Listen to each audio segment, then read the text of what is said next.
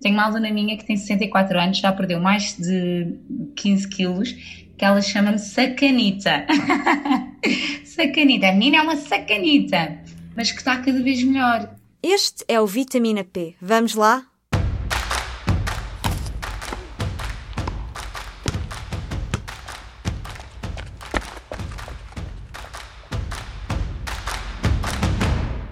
Bem-vindos a mais um Vitamina P, o programa de nutrição e desporto do público. Eu sou a Carla Pequenino e vamos continuar a desmontar alguns mitos sobre o exercício físico e a alimentação com a ajuda de quem sabe do que está a falar. Hoje é dia de focar no treino com uma convidada especial, Susana Henriques. Ficou conhecida em 2011 como uma das primeiras concorrentes do programa Peso Pesado na SIC. Na altura tinha 170 quilos. Quase 10 anos depois, e 100 quilos mais leve, Susana é uma instrutora de crossfit e personal trainer que quer inspirar hábitos de vida mais saudáveis. Conversa connosco na pausa de almoço depois de treinar com os seus alunos e fala-nos sobre o bichinho de exercício, a importância do nutricionista e a sua própria história. Eu comecei a engordar quando tinha 16 anos, porque tive uma depressão quando a minha mãe morreu e a comida passou a ser o meu refúgio. Eu era até então uma miúda super ativa, praticava ginástica, andava nos escoteiros, andava sempre de um lado para o outro. Um, quando a minha mãe morreu, o meu fiquei, fiquei um bocadinho sem chão e, e fiquei com, com uma depressão uh, que me levou a, a refugiar na comida e comecei a comer de forma compulsiva. E isto depois foi uma bola de neves. Eh, uma bola de neve durante anos. Eh, eu, eu comia, estava triste, comia. Tá, eh, a comida passou a ser, passou a ser sempre o meu, o meu, o meu refúgio e a minha forma, a minha, a minha compensação de alguma forma.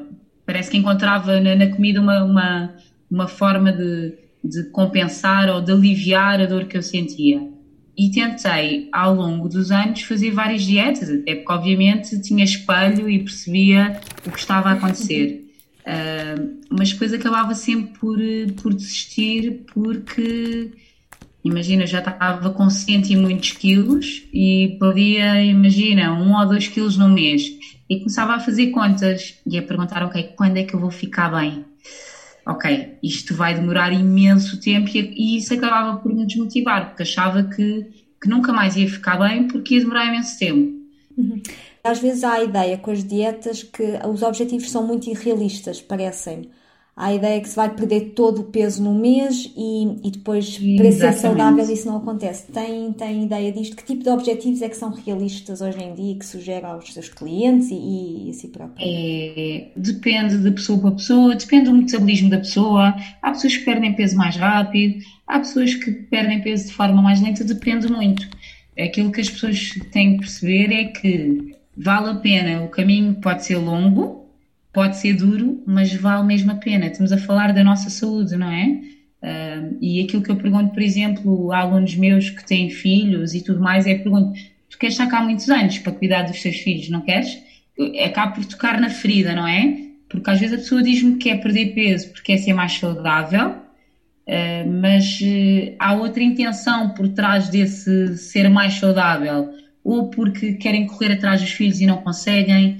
Há uma série de situações que nós temos que ter sensibilidade para explorar e perceber qual é que é a intenção por detrás da intenção da pessoa. E se nós percebemos isso e se conseguimos tocar na pessoa, é meio caminho andado para a pessoa ter esse tal clique e conseguir começar a mudar. Agora, obviamente, aquilo que eu recomendo sempre é para as pessoas terem resultados no que diz respeito à alimentação, têm que procurar um bom nutricionista que adapte a alimentação às necessidades da pessoa, aos objetivos da pessoa, ao metabolismo da pessoa. E às vezes as pessoas eh, acabam por fazer dietas eh, que vêem na internet, que não é eh, absolutamente nada adaptado àquilo que elas precisam. E as pessoas precisam mesmo de, de, de nesse sentido, de procurar ajuda, de investir nelas nesse sentido para que possam ter resultados. Okay? Porque há pessoas que gostam de comer várias vezes por dia, têm essa necessidade, e há pessoas que preferem se calhar uma refeição maior mas, portanto, cada, Exatamente, cada é e depois repara, tem que ser adaptado também ao teu dia a dia. Há pessoas que, pelo trabalho que têm, por exemplo, não têm horários certos de refeições e se o nutricionista adaptar à alimentação, ao estilo de vida da pessoa, aos horários da pessoa, a pessoa vai conseguir ter muito mais resultados, ok? E um tem que complementar o outro. Não chega só a comer bem, não chega só a treinar bem. Para terem realmente muito bons resultados, tem que uh, o treino e a alimentação têm que estar ligados. Para tudo na vida é preciso um equilíbrio, não é? E não quer dizer que as pessoas tenham que, que ter ali duas palas nos olhos e não comer nada daquilo que gostam, não. Nada disso. Podem continuar a comer as coisas que gostam, mas de forma equilibrada, ok? Uhum. E é nisso, é aí que entra o papel do nutricionista que faz precisamente esse equilíbrio na alimentação da pessoa, ok? Uhum.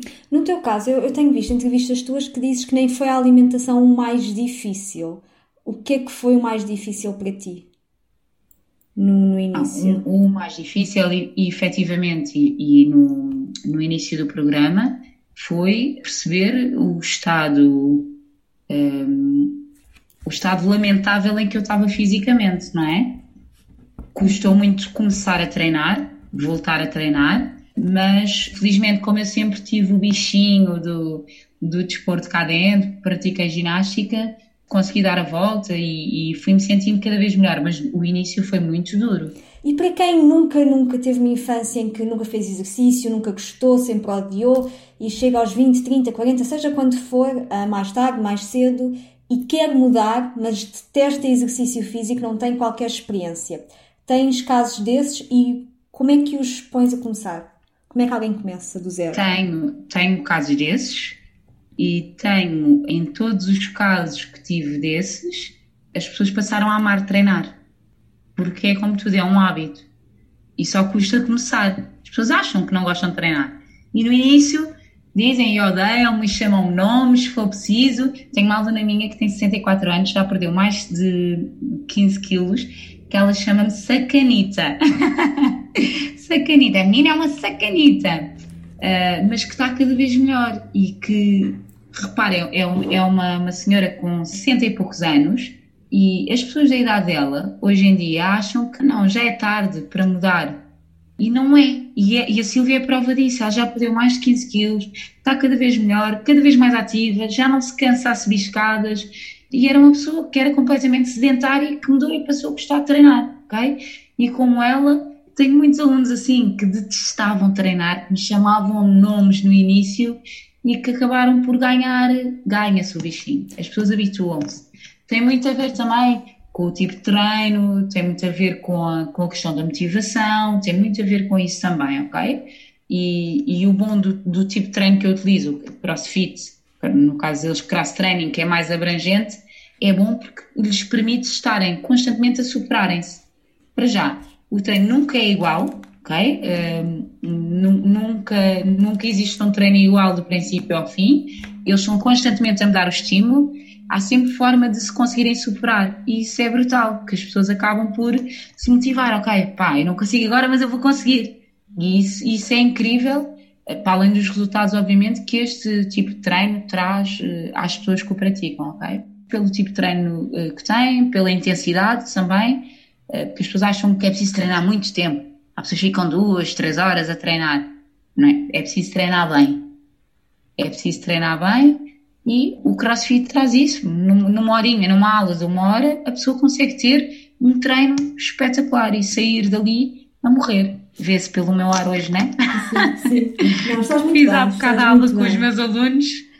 Ao mesmo tempo? Ou... Faço, às vezes com, faço às vezes com eles, sim quando não estou a dar aula. Portanto, deu, deu o Carlos, o dono da box aqui do, do CrossFit LX, foi o Carlos a dar aula, a hora do almoço e eu fiz com eles. Okay. Comecei um bocadinho antes a treinar, a fazer um treino de força que estou a fazer também, e depois acabei por fazer a aula com eles. Para ver que é giro, às vezes nós partilharmos isso com eles, é fixe. É bom. E para eles também verem como é que tu estás e que também desafias, não, não estás só a dizer para eles claro, se desafiarem. Claro. E um, tu, tu mencionaste, tens uma aluna de 64 anos que faz, não é bem crossfit, é cross training, queres explicar um bocadinho a diferença e porque é que o crossfit adaptado pode ser para todos? Pode ser para todos? Desde que gostem? Pode ser para todos, sim. Pode. Pode ser para todos. Repara, nós no, uh, no, no, no crossfit, uh, nós adaptamos o treino à condição de cada pessoa. E nós temos mesmo pessoas de todas as idades, temos crianças a praticar crossfit, ok? e uh, temos pessoas já com 70, 80 anos e é possível adaptar todos os exercícios e a respectiva carga à condição de cada pessoa, ou seja, dá para um atleta, ok, alguém que, por exemplo, compete, ou para uma pessoa com uma condição física menor, é perfeitamente possível e isso é o espetacular uh, da coisa porque tu consegues ver numa aula de crossfit pessoas de todas as idades, de todos os estilos, sabes? E isso é, é incrível, e a partilharem e a puxarem uns pelos outros, e isso é espetacular. E é mesmo possível adaptar. As pessoas têm muito aquele estereótipo também, porque veem, repara, veem vídeos, se calhar, no YouTube dos CrossFit Games, que é a maior competição do mundo de, de CrossFit, e depois acham que é isso que vão fazer aqui. Não, desenganem-se, é mesmo adaptado à condição de cada pessoa, ok? E as pessoas não têm que ter medo de o fazer. Eu costumo dizer muitas vezes que se o peso pesado uh, salvou a minha vida, o crossfit mantém-me viva. Eu utilizo muito esta frase porque efetivamente foi o que me manteve motivada e com vontade de treinar e com vontade de me superar todos os dias. É um bocadinho, não somos todos iguais, mas as pessoas respeitam-se e puxam genuinamente umas pelas outras. E por isso é que eu recomendo mesmo a, a qualquer pessoa que é adaptável mesmo à condição de, de cada pessoa, ok? Uhum.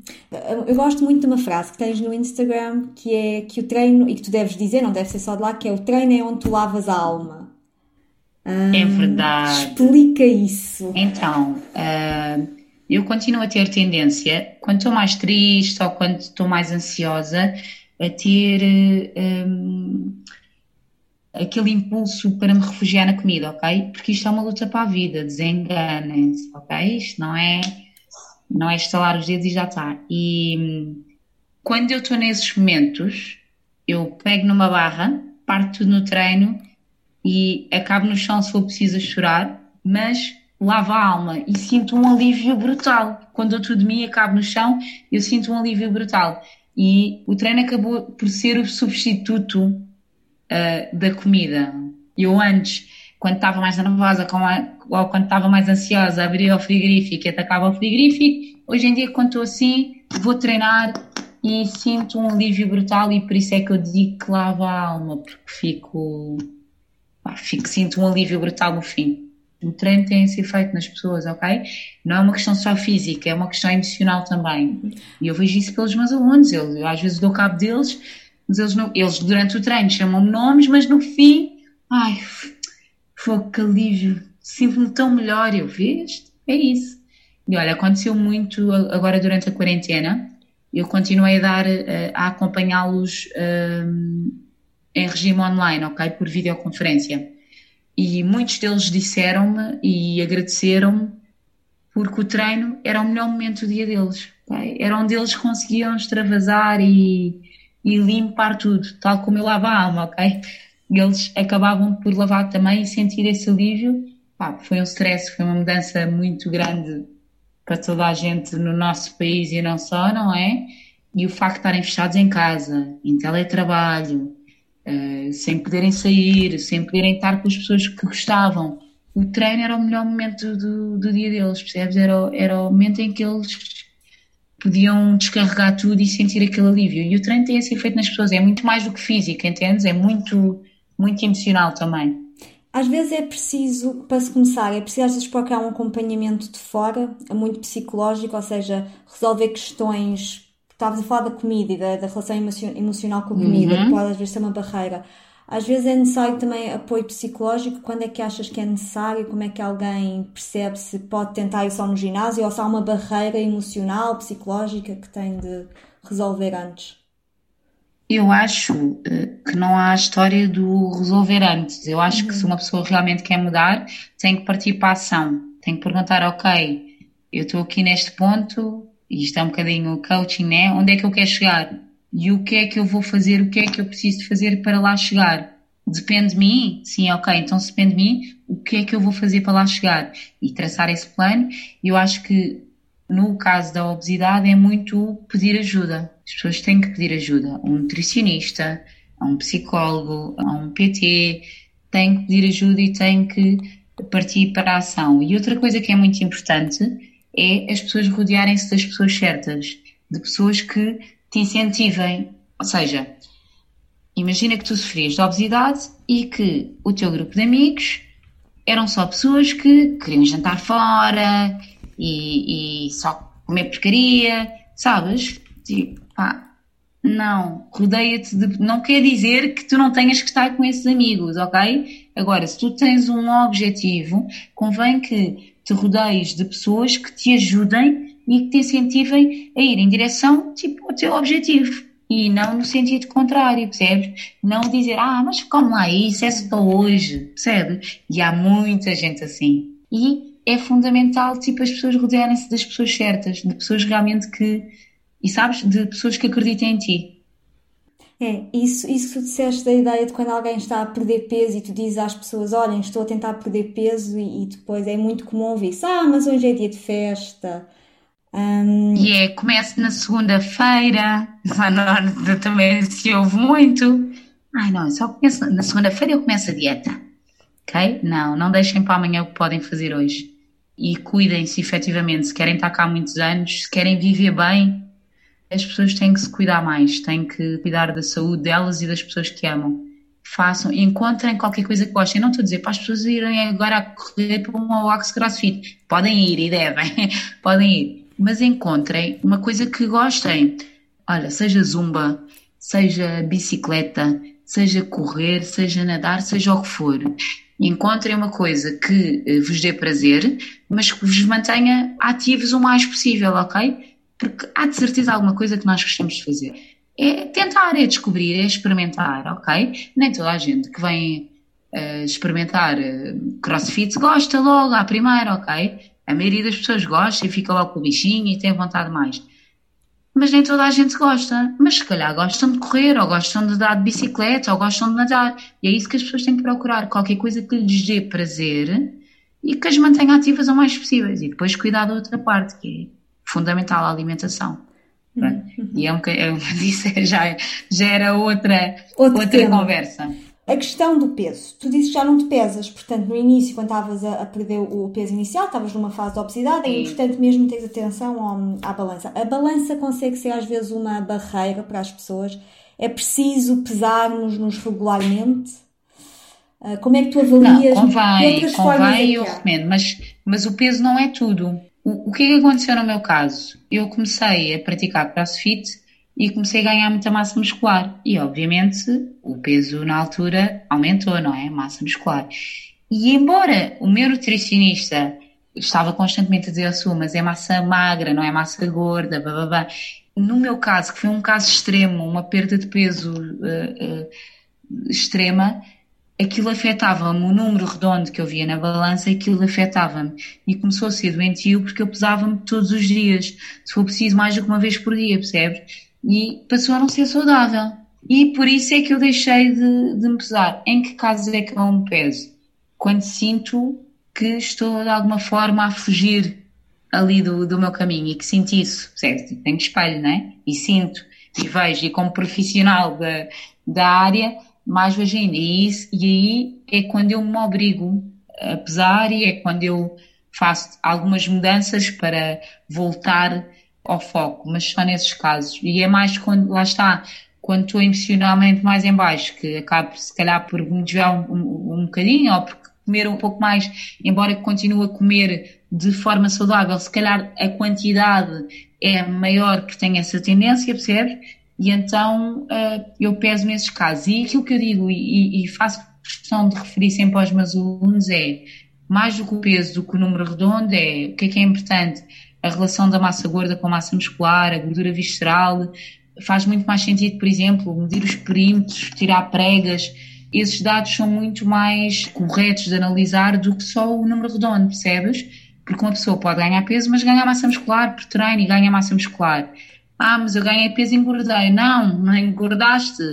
Ganhaste massa muscular, ok?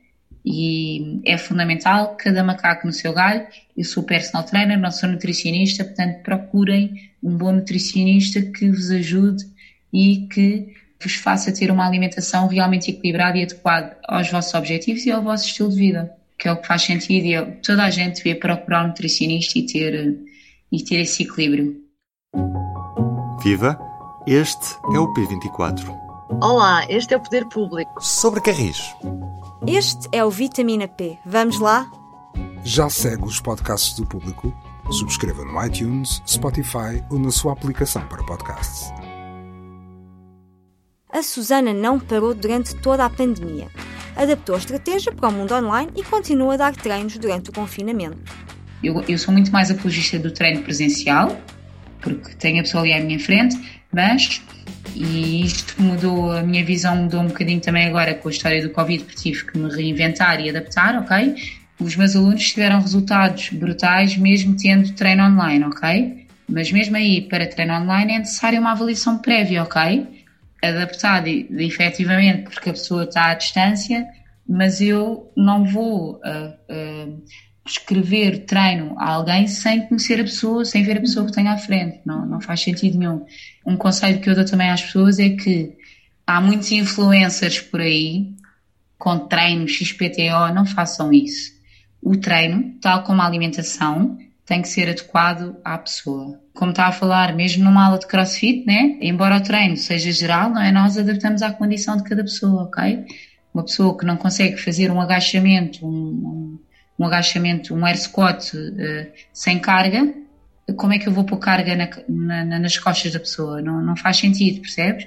E tem que ser adaptado e as pessoas têm que ter cuidado, porque senão, em vez de estarem a ganhar saúde, estão a perder. E não é só o objetivo, acho que o objetivo é as pessoas ganharem saúde. Esta foi a nossa conversa com Susana Henriques. Podem seguir a conta no Instagram para dicas e sugestões. SuCrossFit82. Foi no Instagram que a Maria Barros descobriu a Susana há uns meses. Aos 22 anos, Maria queria conquistar hábitos mais saudáveis. Começou a treinar com a Susana pouco antes da pandemia e não parou durante o confinamento.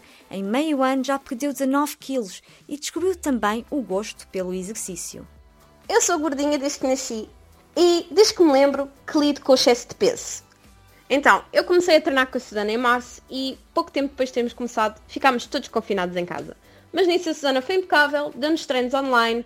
Também é importante referir que eu sempre aliei uh, o exercício físico à alimentação saudável e que desde março que eu honrei mesmo um compromisso com o treino, porque além de se tratar da minha saúde, que é uma coisa impagável, eu também aprendi a gostar de treinar, porque os treinos da Susana dão espaço para nós evoluirmos. E então, enquanto uns ganhavam peso na quarentena, eu estava a perder peso. E algo que eu acho importante numa jornada de perda de peso é nós deixarmos de impor prazos a nós próprios. Porque depressa e bem não há quem, como se costuma dizer. E é importante nós saborearmos as nossas pequenas vitórias e não são, não são só quilos perdidos. É caber numas calças, é olhar ao espelho e ficar contente com aquilo que vemos e gostar daquilo que vemos. Isso também é importante saborear. Não é só os quilos. E nós temos que aprender que nada na vida é linear e que é um processo de altos e baixos e que há sempre espaço para errar, mas também há sempre espaço para recomeçar. E eu sou um exemplo disso.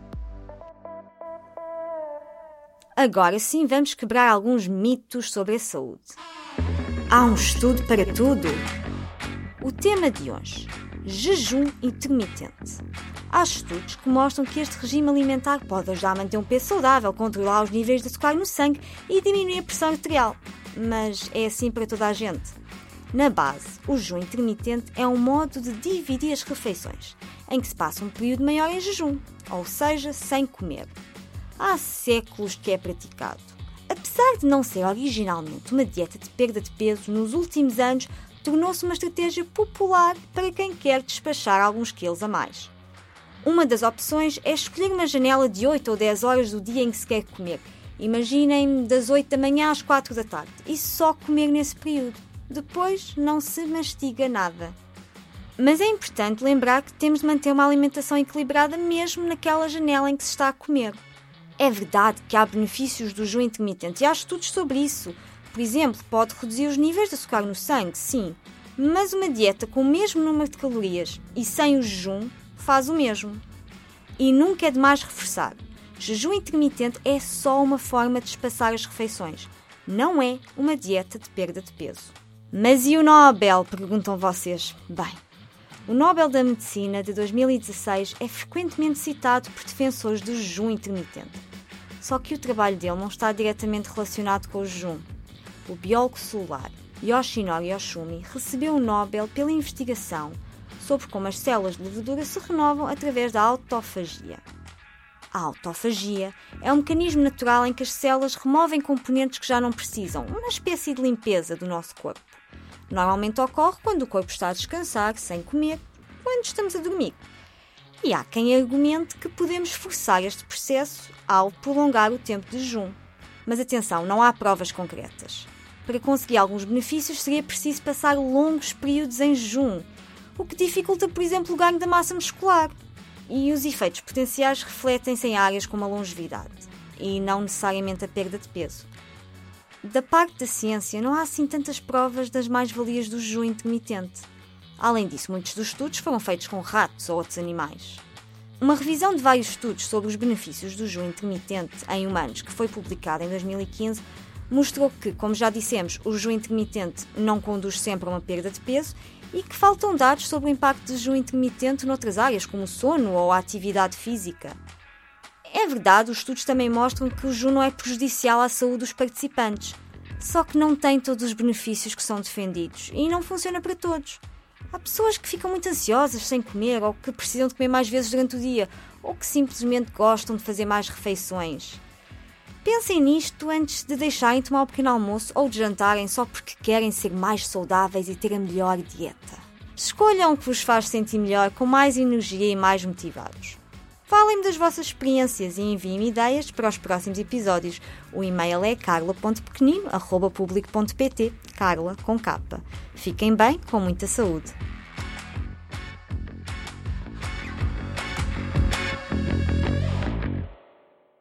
O público fica no ouvido.